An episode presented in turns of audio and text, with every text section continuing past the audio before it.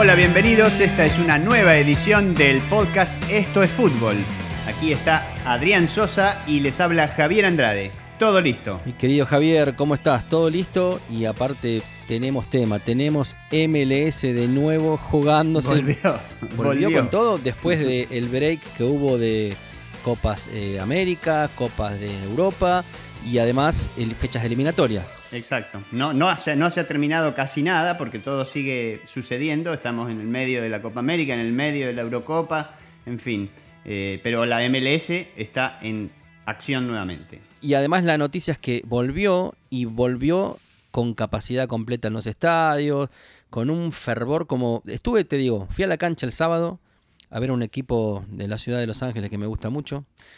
¿Y qué se Eh, siente? ¿Qué se siente volver al estadio? Por lo No, pronto, ¿cómo fue- fue la experiencia de ir caminando hacia, hacia el estadio? ¿Llevabas puesta máscara? Fue una locura. Yo con mi hijo que fui, llevábamos máscara los dos, eh, barbijo, eh, pero la realidad es que el- la premisa era, tenías que ir vacunado y si no estabas vacunado tenías que tener un certificado de que estabas negativo de COVID y si no, tenías que usar la máscara. Bueno, no te preguntaban absolutamente nada.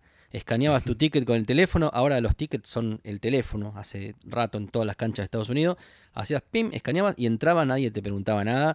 Mucha gente sin máscara, nosotros la usamos todo el partido. Igual, la verdad que da un poquito de impresión, ¿no? Eh, Me imagino, porque la verdad es que cuando uno ve los, los estadios en, en la tele, están a full, bastantes pocas máscaras, y bueno, la idea de estar cantando y gritando, increíble los cantitos y, el sonido de los cantitos que en algunos casos reconozco con raíces argentinas o de los estadios argentinos, y eso me hace pensar que tenemos compatriotas desperdigados por todo el país, porque lo mismo como se escuchaba por, el- por un lado en, en el estadio de Los Ángeles, también se escuchaba en Austin, que inauguró, y bueno, será uno de los temas de este podcast, más allá de cómo fueron los partidos, creo que lo importante, la gran noticia de este fin de semana es la reactivación que se está dando en todos los órdenes, incluso en el sentido de los espectáculos, los restaurantes, o sea, hay, todo un renacer que se está dando que, que, bueno, invita a soñar, pero al mismo tiempo da un poquitito de cosa, eso es cierto. Pero una vez sentado ahí en el estadio, ¿qué, cómo fue? Cuando te digo, por primera vez, yo voy a la cancha del AFC hace mucho tiempo, vos sabés, nunca vi que el puesto, hay varios puestos, digamos, eh, kioscos, como llamarle, de cerveza, de, de hot dogs, etcétera. Nunca vi que se agote, que cierren y que no hay más cerveza. El sábado pasó eso. Ibas a comprar, no había- se había acabado, no había más cerveza, no había nada. En Los Ángeles, estamos o sea, un furor total. No pude probar los dogs del granjero Juan, no los pude probar. Pero mm, después veníamos con, con mi hijo, con Santino, veníamos en el auto manejando eh, todo por Los Ángeles para encontrar un lugar de tacos o de algo y no, era imposible. O sea, colas en la, en la vereda, el furor de la ciudad está muchísimo más fuerte de la era pre-COVID. O sea, es- es- se junta todo, ¿no? Hoy comenzó el verano y eso da, eso da una idea de, de liberación total y fue, fue muy lindo. Pero mm, también apuntaba a preguntarte cómo fue la entrada al estadio y todo eso, porque por algunas noticias que estuve escuchando, quería saber si había gente con, pancartas, con carteles, eh, eh, manifestándose en contra de la vacunación, como hemos visto en algún lado. Bueno, había una cosa muy particular en la entrada del estadio que vimos, que eh, había, digamos, pancartas y gente manifestando, pero religiosamente. Y las palabras que se escuchaban, porque era todo en inglés, pero se escuchaba una sola palabra en español y era hacia los hinchas que estaban ahí, que era borrachos. Les decían, no sé qué, qué es eso, no sean borrachos. O sea, era una cosa increíble lo que vi. Estaban tratando de convertir a la gente que estaba yendo al estadio a, per- a la perdición. sería. Exactamente, exactamente. Pedían que no caigas en las manos de Lucifer y que no te emborraches viendo un partido de fútbol. No, increíble. Pero manifestaciones así como antivacuna y eso, nada, nada. Por lo menos yo no vi nada. Te pregunto porque eso le pasó a nuestro, digamos, obviamente, como hemos dicho en otras oportunidades, no es que solo Foo Fighters sea la única banda que esté activa en el, en el mundo del rock, pero generalmente es la que está dándonos eh, titulares y es, es, eh, necesario mencionar que acaban de, este fin de semana, hicieron un show de tres horas en el Madison Square Garden, después de haber hecho un experimento en un lugar pequeño aquí en Los Ángeles, en el eh, Madison Square Garden de New York, eh, actuaron ante gente que estaba vacunada. Entonces el pedido de que solo fueran eh, fans de la banda que estuvieran vacunados hizo que en las puertas del lugar hubiera pequeños grupos de gente protestándoles y había carteles del estilo las vacunas contienen petróleo o el Madison Square Garden y Foo Fighters son cómplices en crímenes en contra de la humanidad y eh, había también incluso carteles asumiendo que si Kurt Cobain viviera, estaría en contra de vacunarse. Justo él y las agujas, en fin. La verdad que daba, daba un poco de risa pensarlo. Pero eh, bueno, así es como, como, estaba la cosa afuera en el show de, Foo Fighters en el Madison Square Garden y eh, dentro obviamente dicen que la cosa era completamente distinta y que se vivió una fiesta y que no pararon de tocar, no dejaron de tocar ni uno solo de sus hits y hasta tocaron alguna, un sector de canciones tipo karaoke, tuvieron al comediante negro Dave Chappelle eh, cantando Creep de Radiohead, por ejemplo, y aparentemente lo hizo muy bien. así que hubo algunas cosas así muy simpáticas y... Ya que me estabas hablando de música, Siggy Marley salió a la cancha recibido por todos los fans del AFC con la camiseta del AFC y hay un ritual que se hace siempre eh, antes del partido, que es que hay un halcón que se llama Oli, que es la mascota del equipo, que viene su entrenador, no sé cómo se llama, cómo es el nombre técnico, pero la persona que lo, que lo maneja, digamos, lo suelta y vuela por alrededor de los fans, por alrededor de las tribunas, hace vuelo rasante, etc.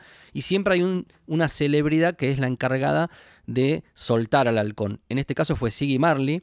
Además, todo en el contexto de Juneteenth y obviamente sonó la canción de fondo Get Up, Stand Up, todo el estadio cantándola, una bandera de Marley.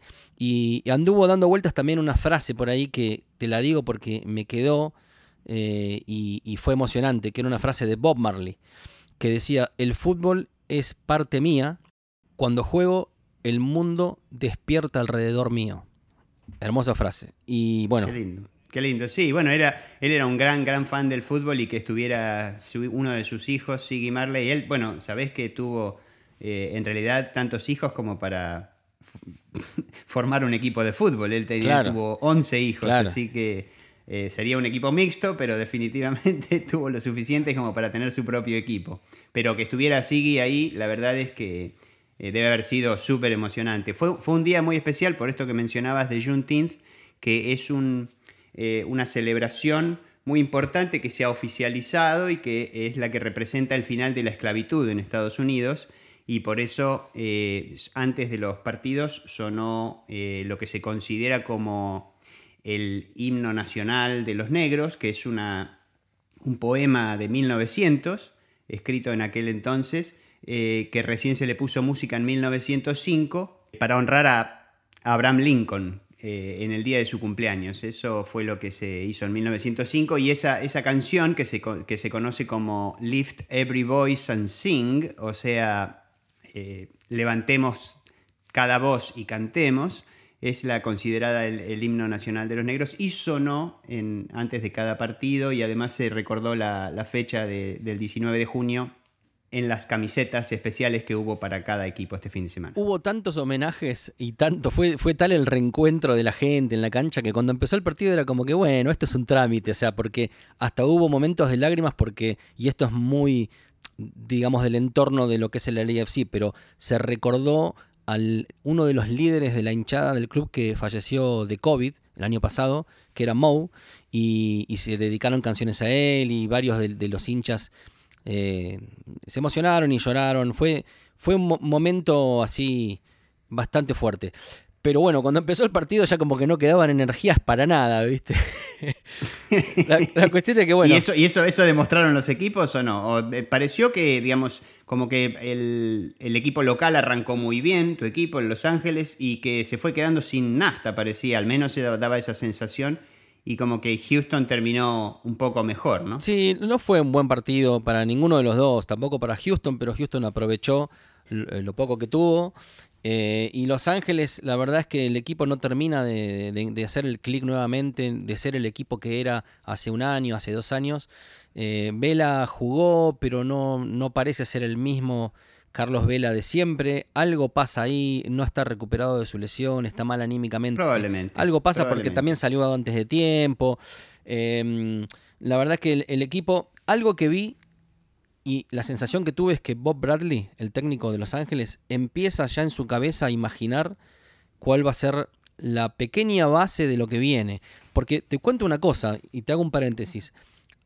Hay una modalidad que se está dando en la MLS, que es que algunos equipos prestan jugadores a ligas menores, quiero decir, eh, como si fuera a la B o a la C en nuestros países. Acá se llama USL, es la liga siguiente a la MLS, y prestan jugadores que pueden jugar en, un equipo de la USL y al fin de semana siguiente estar jugando en el equipo de la MLS sin ningún tipo de traba ni, ni de problema. Bueno, Los Ángeles viene prestándole jugadores a Las Vegas Light y los cuatro o cinco jugadores que están jugando en Las Vegas lo vienen haciendo muy bien, la están rompiendo. En esa segunda división. En esa segunda división. Pero ya en este partido contra Houston, algunos de esos jugadores, por ejemplo Bryce Duke, ya jugó en Los Ángeles y lo hizo bien. Jennings es otro jugador que... O sea, los prestan y los devuelven. te lo presto por el fin de semana, una cosa así, ¿no es cierto? Te lo presto por el fin de semana y mandámelo de vuelta. Exacto. Qué locura. Y todavía hay otros que Particularidades, particularidades de esta liga que tiene muchas, ¿no? Y yo tengo la sensación de que Bob está mirando mucho eso porque hay otros jugadores como Dani Trejo, que es el 10 de Las Vegas Light, que es un jugador del AFC, o Torres, bueno, etcétera. Hay varios jugadores que van y vienen. Mi sensación es que Bob Bradley empieza a planear el equipo en función de esos jugadores porque yo no sé si todas las estrellas que tuvo Los Ángeles, empezando por Vela, van a aguantar y a tener el momento que tuvieron durante estos últimos tres años que pasaron, de acá al futuro. Y viste cómo es, dicen que los, ciclos de los equipos duran aproximadamente tres años, ¿no? Y que a los tres años es necesario renovarlos y como que cada ciclo nunca, nunca va más allá de eso, a pesar de que haya algunos ejemplos de éxito en otros lados. Pero siendo, siendo este un fin de semana tan especial y con, actividad a, estadio completo, es, es insoslayable. Eh, mencionar lo que anticipamos desde nuestras redes sociales también durante la semana, que fue la apertura de, del estadio de Austin, el estadio Q2, que fue espectacular. En, Austin, no sé si la gente, eh, si, si, la MLS esperaba semejante respuesta, pero lo que se está dando con un estadio repleto a más no poder y la certeza de que hay 21.000 personas ahora, 15.000 dijimos hace unos podcasts, y sin embargo ahora anuncian que son 21.000 las personas que están en lista de espera para poder comprar acceso al estadio y ser eh, acreedores al, boleto que te, que te deja ver al equipo de local durante toda la temporada. Vos sabés que hablando de estadios, se anunció que una banda que no es una banda de rock, pero para mí tiene rock and roll, que son los Bookies, la gran banda mexicana, anunció el, va a ser el estadio SoFi de Los Ángeles, el estadio de los Chargers. Lo inauguran ahora el 27 de agosto, inauguran ese estadio, vuelven después de 25 años de haberse separado. Y en cuatro horas lo agotaron y pusieron a la venta el segundo. Ese es un estadio que han hecho hasta un documental sobre él porque tiene una tecnología superior que está prevista a que no pase absolutamente nada en ese estadio aún en situación de terremoto. Dos estadios ya agotados inaugurando Los Ángeles, así que impresionante. Pero bueno, te llevo de nuevo para Texas. Contame qué viste. Bueno, específicamente, eh, nadie puede hablar de Austin sin mencionar al actor Matthew McConaughey, que es, uno de los eh, dueños, pero definitivamente actúa como si fuera el patrón de la estancia, claramente. Él lo hemos visto en la semana arengando a los jugadores y eh, también había sido visto arengando a la, hinchada de Austin. Y eso mismo hizo este, este día sábado cuando le tocó debutar. Entró con un impecable traje verde. La verdad es que las fotos son espectaculares. Al límite estaba, ¿eh? Sí, sí, o sea, un impecable traje verde. Un poquito más y, se, lo llevaban los bookies para el show, te digo. ¿eh?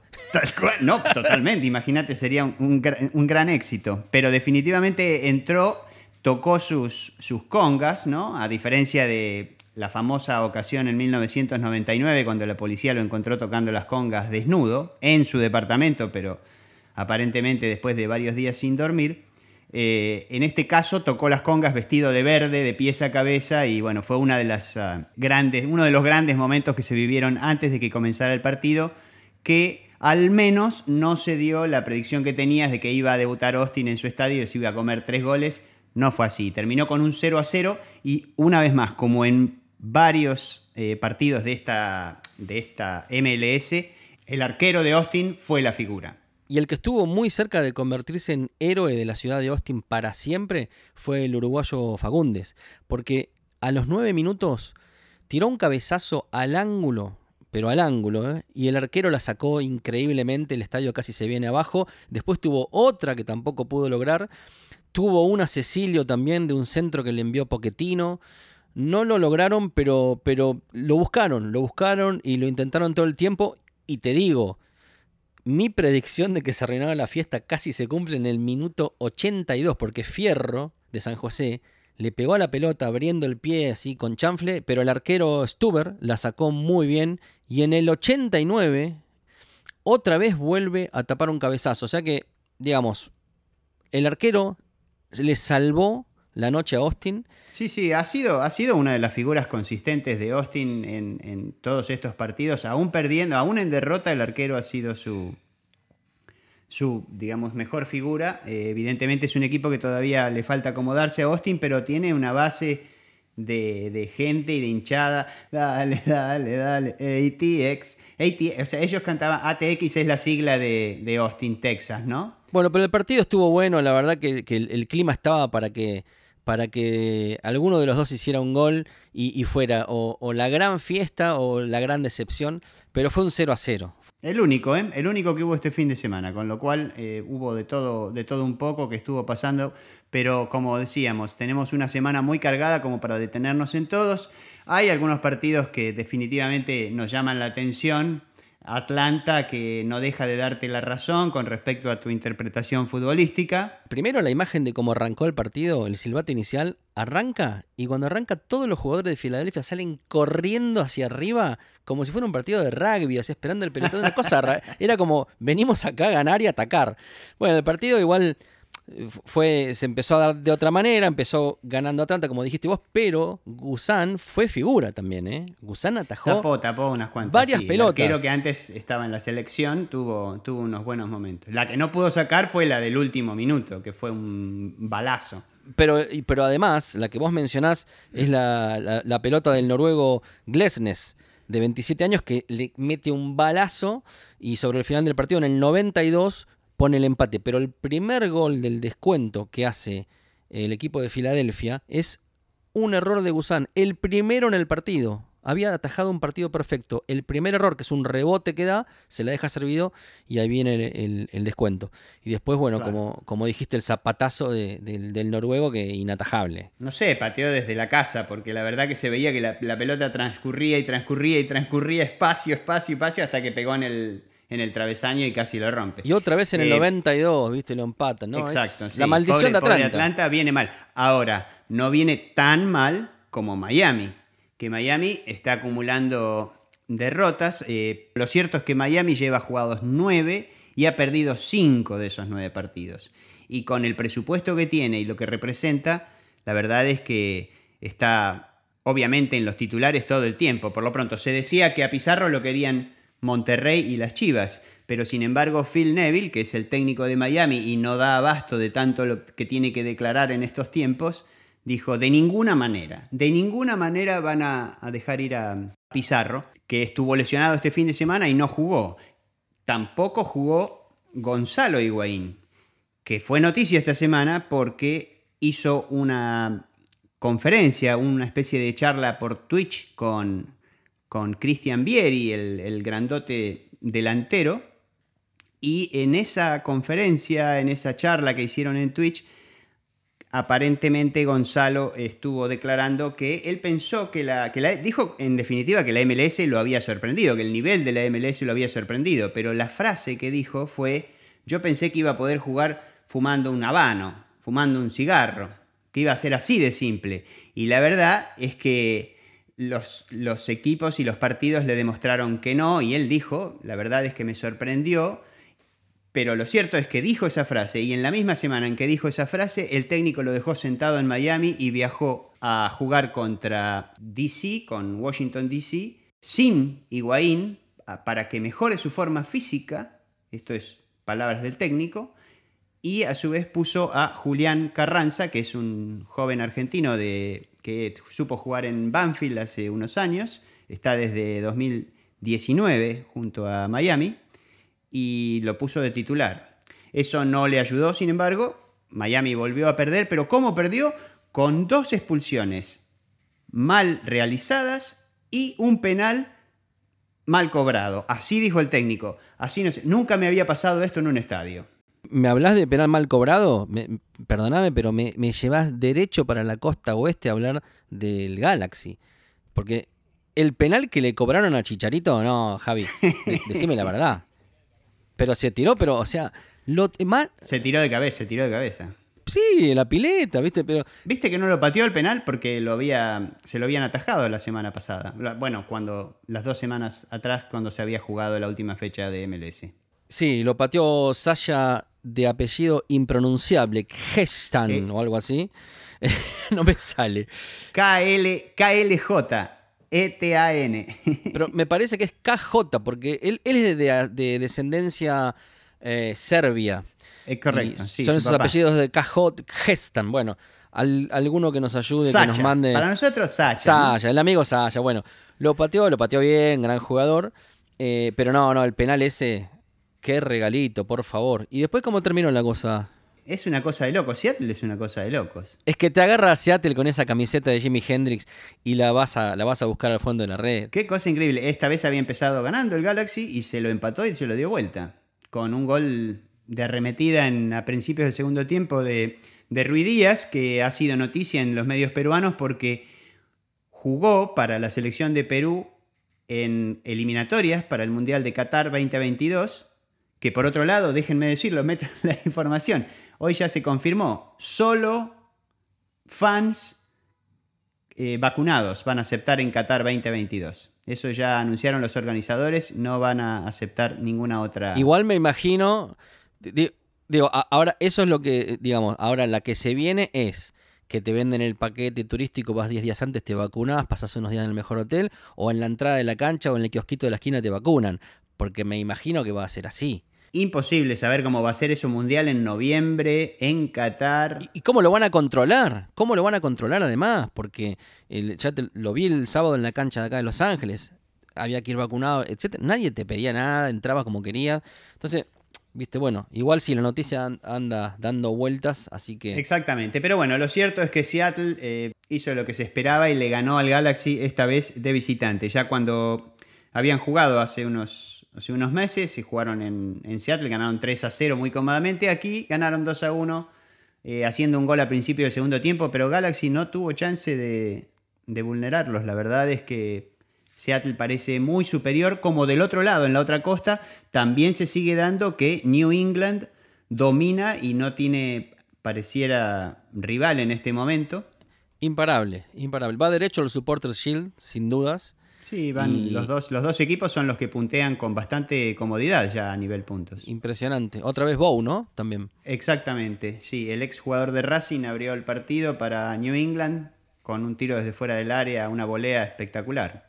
Así que bien por él y, también por algunos otros eh, argentinos que, han vuelto en buena forma, como Maxi Morales ahí en, New York City, que es, es, uno de los equipos de New York, el el que tiene más proyección de futuro con algunas de sus recientes incorporaciones, como una joven promesa brasileña, Tales Magno, ahora compró al número 10 de la sub-20 de Uruguay, Santiago Rodríguez, que entró este fin de semana mismo, lo compraron, lo anunciaron en la semana y este fin de semana entró un minuto, pero debutó el 10 de la selección charrúa en, en New York Uruguay, pero en Uruguay te dan dos por uno porque están viniendo uruguayos, pero es una locura, ¿no? Es espectacular. Y bueno, eso va, a traer un buen nivel a la, a la liga Está buenísimo. También está en, New York que mencionabas, está Castellanos, que es un gran jugador. Exacto. Y, y Maxi Morales, que creo que está de vuelta. Y a su vez, de los que quieren venir a la MLS, otro que insiste con que quiere venir a la MLS es el francés Antoine Griezmann, o Griezmann, que hoy en día tiene 30 años, le quedan 3 años más de contrato con Barcelona hasta junio del 2024 y dice que, que quiere venir a jugar aquí, que, quiere experimentar el, estilo de vida de los Estados Unidos y que es fanático de la NBA.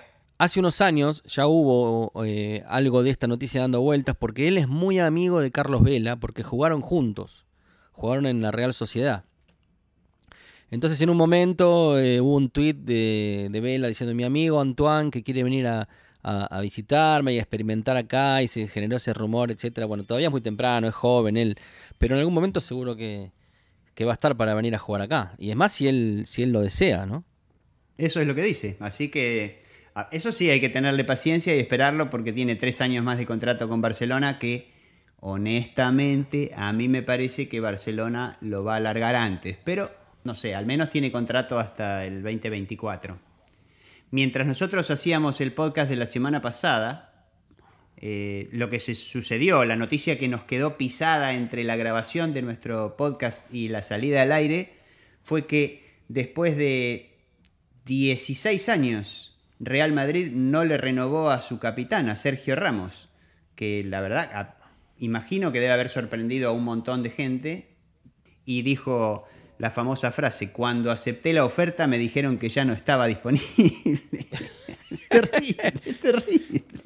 Bueno, tiene 35 años, ¿no? O sea... Está bien, pero él eh, quería jugar dos años más y es tu capitán histórico, la verdad que... No sé. Sí. No sé. La va a tener difícil quien juegue de dos ahí en, en Real Madrid porque va a estar bajo la lupa, ¿no? Si viene para acá, Sergio Ramos, me encantaría que venga a jugar al Galaxy. Que no venga a mi equipo, por favor. Ah, no, yo, yo si, pudiera pedir, a mí me gustaría que jugara en Boca Sergio Ramos. Imagínate, con todos los que dicen que quiere jugar en Boca sería el número dos ideal. Pero bueno. Claro.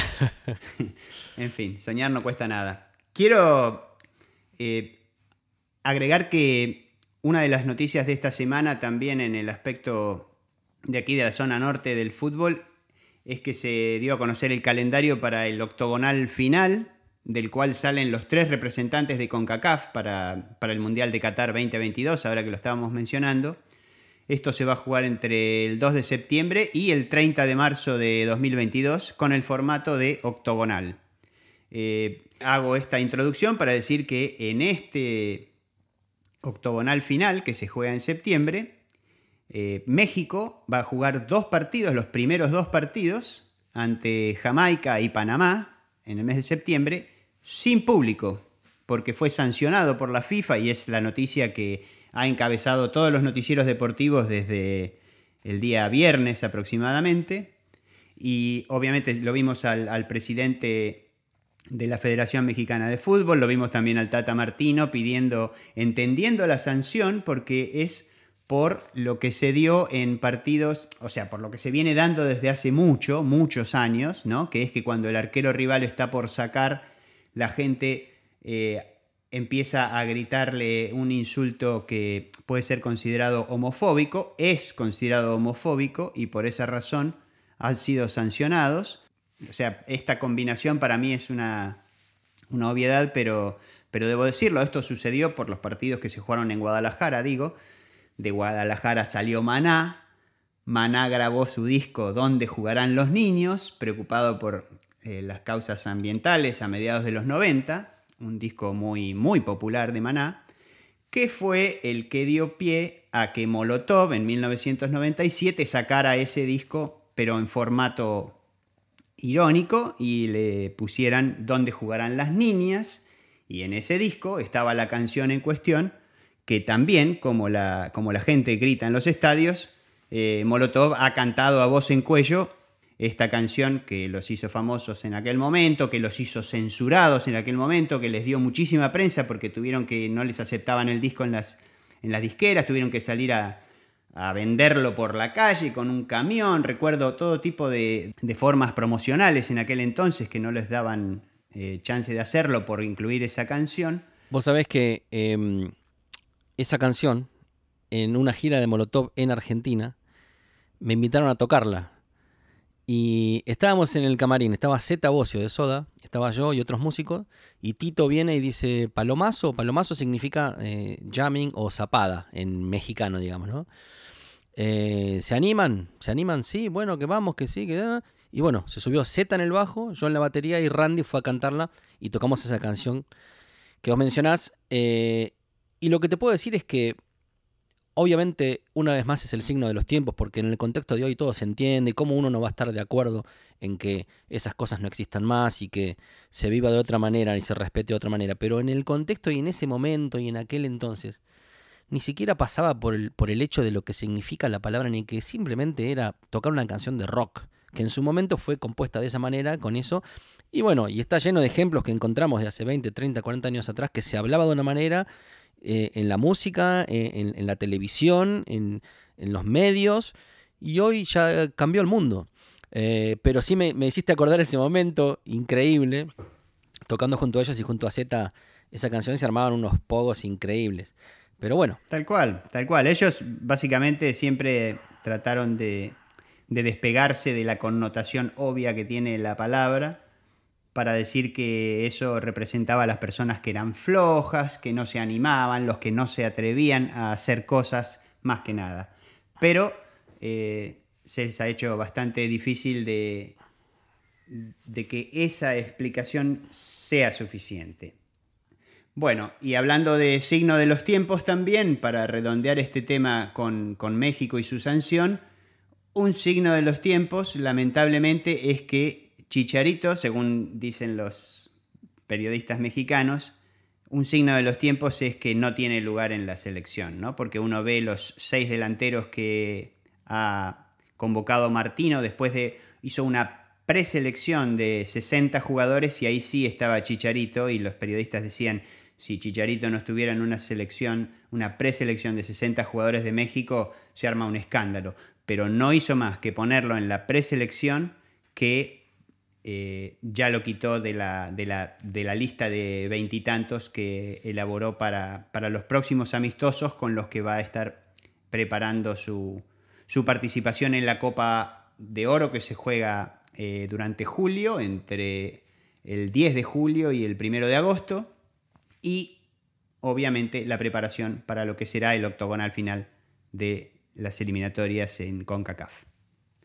Así que, signo de los tiempos, pobre Chicharito. Esperemos que tenga la chance de volver y que tenga la chance de hacer algunos goles más con la selección. Todavía no, juega desde el 2019 con la selección, así que debe estar extrañando.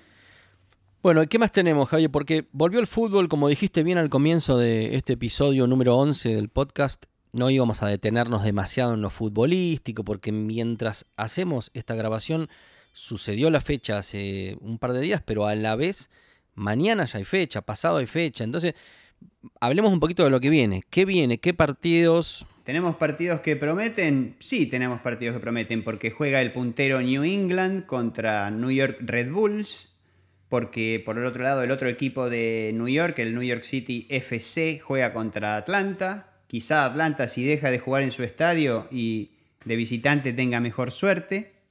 Se juega un gran partido entre Filadelfia y Columbus. Todo esto es el día miércoles, eh, pero ya pensando en la próxima jornada, arranca con el clásico, y esto es lo que protestaba Phil Neville de Miami, que va, tiene dos jugadores expulsados de mala manera y no los puede usar este viernes cuando juegue su clásico local contra Orlando.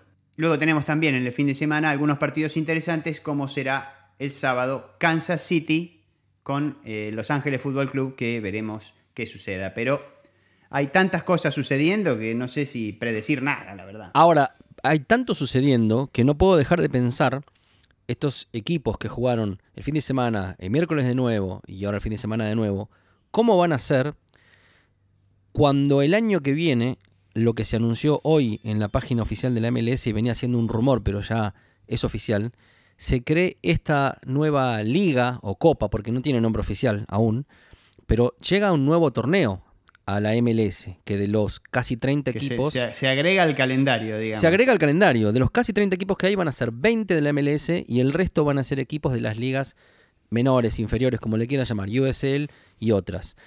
Lo que dicen es que esto se crea con el objetivo de promocionar obviamente nuevos talentos, que las ciudades que no tienen fútbol puedan tener fútbol y recibir equipos grandes, que haya un mayor desarrollo de técnicos y de agentes del deporte, de futbolistas, representantes, etcétera. Desarrollar en, digamos, bien poniendo la lupa en los barrios, en las ciudades más pequeñas. Me parece que está bueno, la idea está buena, obviamente, y es una idea que de alguna manera iguala y, le permite también a no solo a la gente que trabaja en el fútbol, sino al espectador de las ciudades más chicas, de que su equipo juegue contra un equipo grande, etcétera. Pero ¿cómo van a hacer? Porque entre eso, entre toda la actividad internacional que hay, llamémosle mundiales, copas, jugadores que tienen que viajar, jugar eliminatorias, etcétera, la Copa de la CONCACAF, la Champions de este lado del mundo, del norte de América, digamos.